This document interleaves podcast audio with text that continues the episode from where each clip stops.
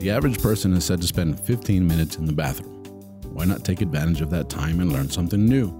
Presenting the 15 minute podcast on weird facts, crazy details, and funny particulars that you'll be able to enjoy while you're taking a sh.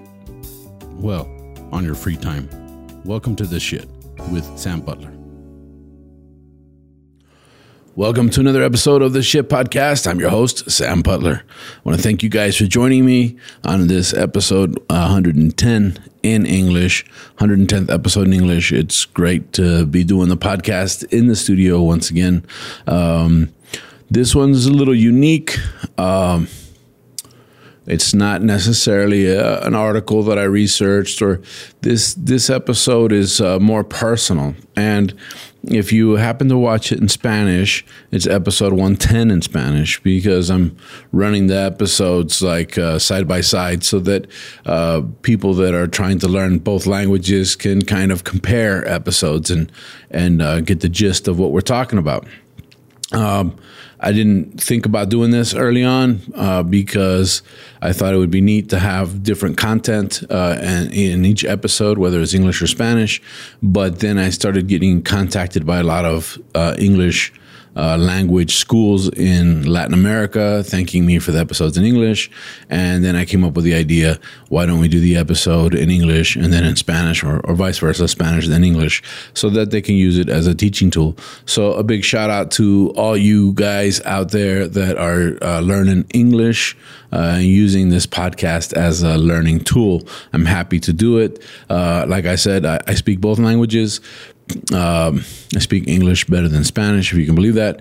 But uh, my mom was from Mexico, so I learned Spanish at a very young age.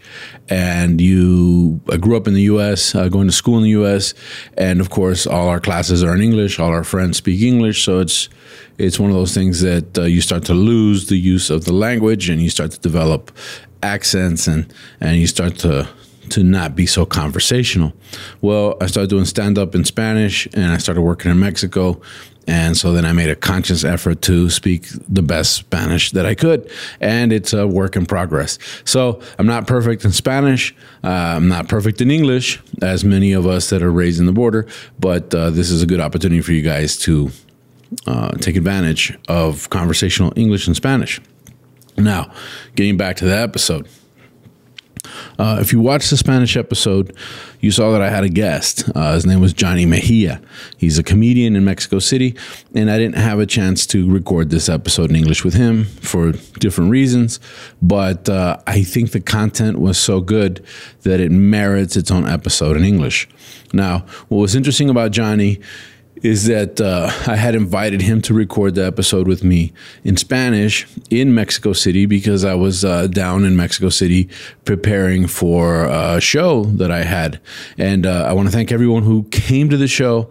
Uh, it was a huge success.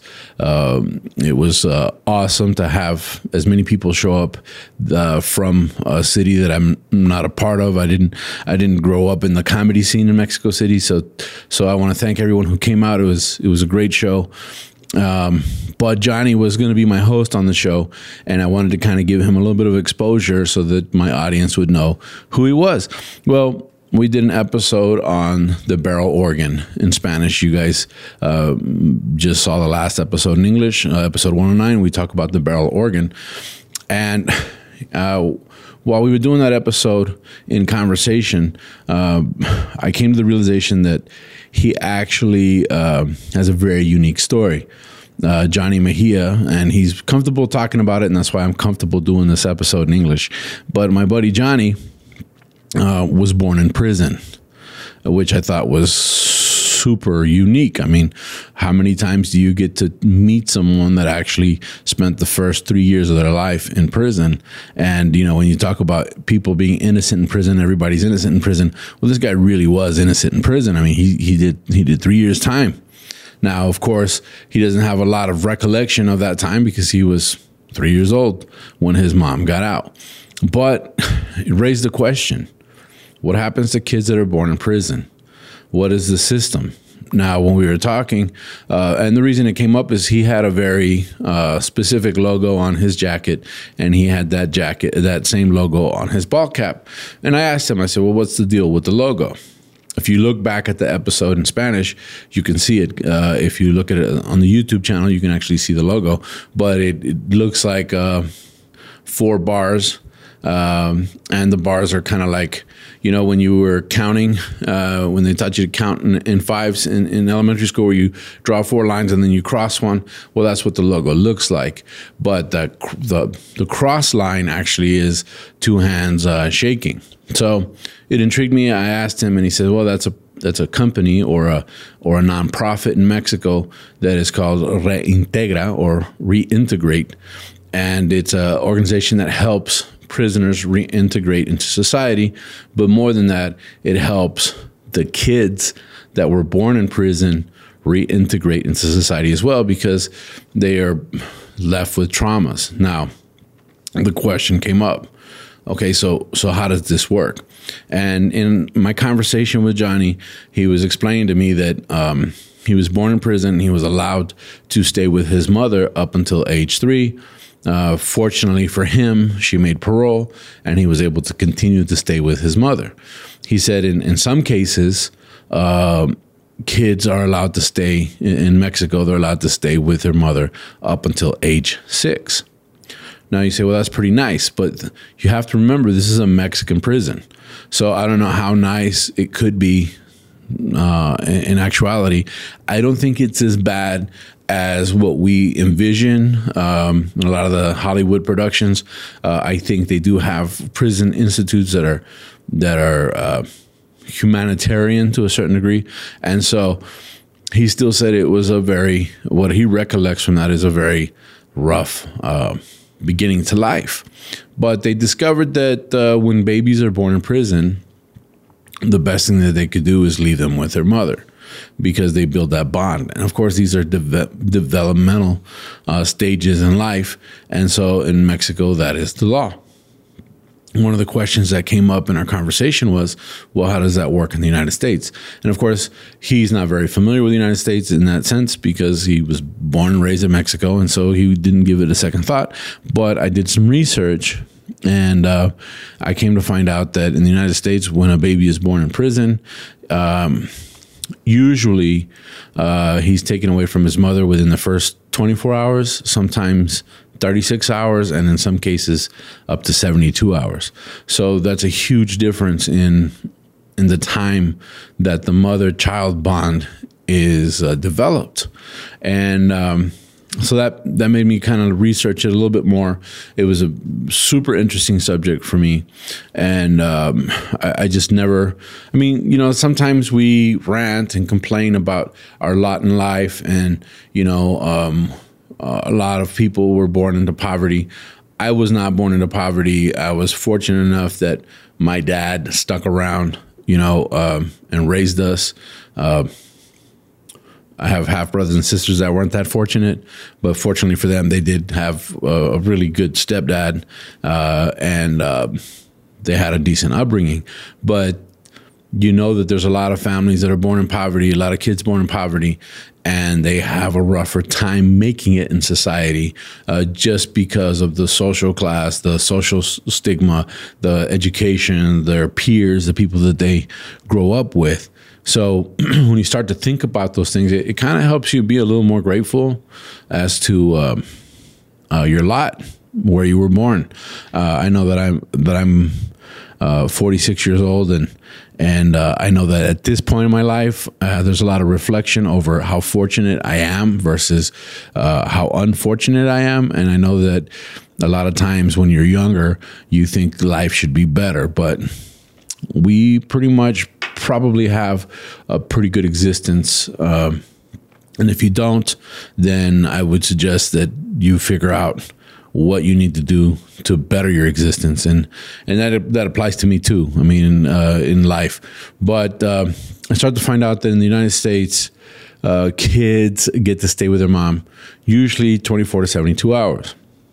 That being said, there's actually some programs. Um, one of them is in Bedford Hills, New York And um, what they do is they actually have prison nurseries. And so some of these kids and some of these women who may have committed crimes and found themselves sentenced to prison while pregnant, well, they're in a real pickle here. So, um, just because they made a mistake in one aspect of their life doesn't mean they make a mistake as far as having a child. A lot of these women could be very good caregivers. So, with that being the case, you start to wonder um, what happens. Well, prison nurseries are unique. There's only like I believe there's 26 prison nurseries in the United States, um, and uh, uh, there's something like 200,000 female prisoners, which is a, a huge number. It, which is which is a huge number, um, but you see that there's there's uh, an opportunity for for the mother to actually stay with their child for 12 months. That's the first year, which I think is crucial for development. And in some cases, they'll allow the mother to keep the child uh, for up to 18 months. Now, what does this, what is, how does this work? Well, the prison has an actual nursery and uh, the nursery is designed to take care of they have a daycare now the the labor for the daycare comes from the actual prisoners. So they'll screen a prisoner and they'll train a prisoner, and of course they'll be observing the prisoner um, that works in the daycare as, a, as an assignment. And uh, these people uh, uh, have been trained, and uh, we know that that's kind of a scary thought. If you've ever had to leave your kids in daycare, to leave your kids with with somebody you never know uh, what they could do to your kids. But in this case, I believe that the kid is being cared for and being observed by uh, cameras and guards and so on and so forth. Now, the mother usually has a work assignment within the prison, and she's got to go and do her job to uh, contribute to the living arrangements for everybody there. So, what they normally do is they'll assign a woman to her own cell and the baby will have to be in a crib. They're not allowed to have the babies uh, sleep with them in their own bed. They have to uh, put them to sleep in a crib, uh, but they give them a little bit of privacy, which I, I believe is is very compassionate. Um, there's advocates for this. There's people that believe that uh, having the baby with the mother is a good thing. Um, I personally believe it is a good thing because I believe in the first two or three years is when the baby really develops its its uh, uh, ability to connect, you know, with with it, their parents, and in some cases. Um, if the mother's going to hit parole by 18 months, they allow the baby to go to go the 18 months with the mother, and then the mother gets out, and then she's got to take care of that kid after she gets out of prison. So if you can imagine how hard it is to leave prison and then go get a job, well, now she's got to do it with her kid. And the people who are against it are against it mainly for two reasons. The, the main reason is that they're concerned about who's paying for this. Um, it's, it's, tax dollars that pay for prisoners. So I believe the state of New York uh, spends something like $170,000 a year in providing care for babies in the prison system. Um, sounds like a lot of money, but if you think about it, it's really not that much money uh, for the state of New York to to do. So I think that that's pretty cool that they do that. I understand it's taxpayer dollar, and in a fair world, they wouldn't get one cent of it. But in actuality, I mean, I, I as as a parent, I think about that situation, and I think that. Um, raising decent human beings is a good thing. now, um, that's the first reason that they kind of advocate against the mother having the baby. Uh, and, and of course, when the baby's taken away uh, 24 hours or 72 hours, they're put into foster care. Now, foster care is okay. Uh, of course, if the baby is up for adoption and somebody adopts it, that's even better. But um, the the thought process is if this baby is born in prison and is with his mother for the first year and then uh, or even 18 months and the mother gets out of prison and uh, ends up repeating her offense, then eventually that baby will be torn away from the mother. And now there's a whole other trauma that's involved with separating the baby when it's older. I can see that there's some sense in that. But that being the case, I think that um, it's a very, very uh, unique segment of our population.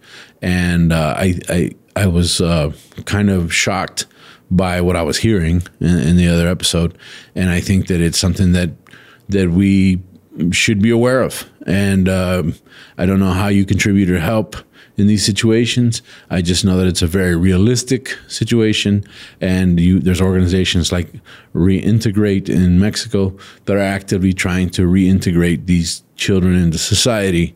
Um, in my friend Johnny's case, uh, he said that uh, he grew up very lonely because he didn't have a traditional upbringing. And in actuality, he's looking for people in his age range that may have had similar experiences. He says he he'd love to create a, a community or a group of people that that can talk about this and uh, somehow uh, th- this kid, uh, an innocent kid that was that was preserved, he wasn't aborted.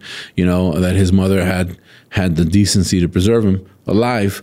Um, is looking for uh, people that he can relate to. So if you know anybody in the 40 year old range, uh, 35 to 40 year old range that, that may have been in prison, uh, have them reach out uh, through the YouTube channel or social media so we can connect. Even if it's somebody in the U.S. Um, that speaks Spanish or somebody in Mexico or Latin America, since that's where most of my listeners are, uh, it would be awesome to help Johnny find some friends that uh, have a similar upbringing with that, I thought this was the shit. Um, I don't know if it's totally awesome. I just think it's it's it's a reality, and if anything we can take away from this is that we can be grateful for um, a lot of things in life, and um, we don't have it as bad as we might think. With that being said, that wraps up this episode of the Shit Podcast. Thank you guys for listening. We'll be in touch. Uh, we have another episode coming up next week, and. Uh, or this week, I believe we're going to be uh, running all three episodes this week uh, to get caught up. Uh, with that, that's it for this podcast, this episode. Uh, like, subscribe, hit the notifications bell. It helps my numbers and it helps me get funding to pay for my production costs. And with that, I want to thank you and uh, we'll see you guys on the next one.